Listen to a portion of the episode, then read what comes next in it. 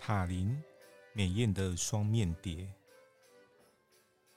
一开始呢，我以为塔林是一个未经世事的单纯女孩，后来我才发现，嗯，她其实是一个心事重重的谜样女人。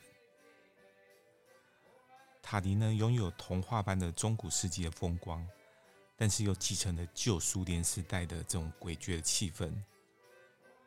那么，她像呢，呃，欧洲的很多国家一样，带着这种古典、优雅的风范，但是呢，呃，骨子里他还是摆脱不了这种苏联的阴影。所以，塔林呢，就像一个令人难以捉摸，但是呢，又美艳动人的双面蝶。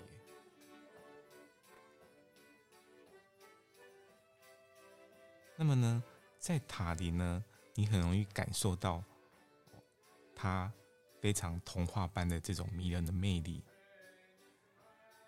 譬如说呢，第一天我就走着走着啊，走到了这个市政厅的广场，哎，然后就被一阵这种 充满这个爱沙尼亚味的这种传统的音乐跟浓郁的香味所吸引。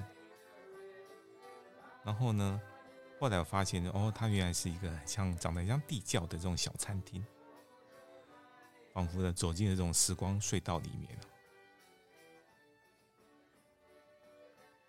但是呢，除了这样这种童话般的氛围以外呢，呃，塔林呢，其实也有呢，它这种隐藏版的感觉是这种呃很抑郁呢，很时而沉思，时而皱眉的这种心思。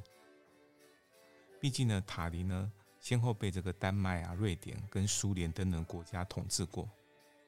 不管是文化啊，或者生活习惯啊，或者建筑的这个外观呢，都同时受到苏联跟北欧的影响。尤其呢，他在迈向独立的这个道路上，哈，哎，跟苏联之间这种历史的心结特别的纠葛。所以你在这边还是蛮容易感受到，哈，好像这种旧苏联的鬼魂常常在这边出没。可以闻到这种共产主义的一种气味哦。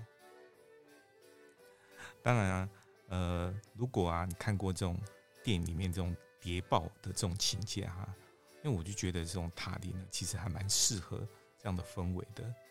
包括你在这个旧城区的这个圣奥拉夫教堂哈，诶，它过去呢曾经被苏联啊，诶，把它改成无线电跟电视广播的干扰的塔台。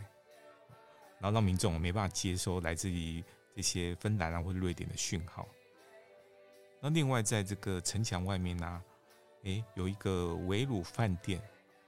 以前呢是苏联呢统治的时候接待外宾的这个豪华住所。那么现在它顶楼啊，把它改装成博物馆。然后你仿佛啊还可以看到这个旧时代的这种苏联的情报员在这里监听民众，然后。随时啊，好像要回报这个密报的这种模样哦。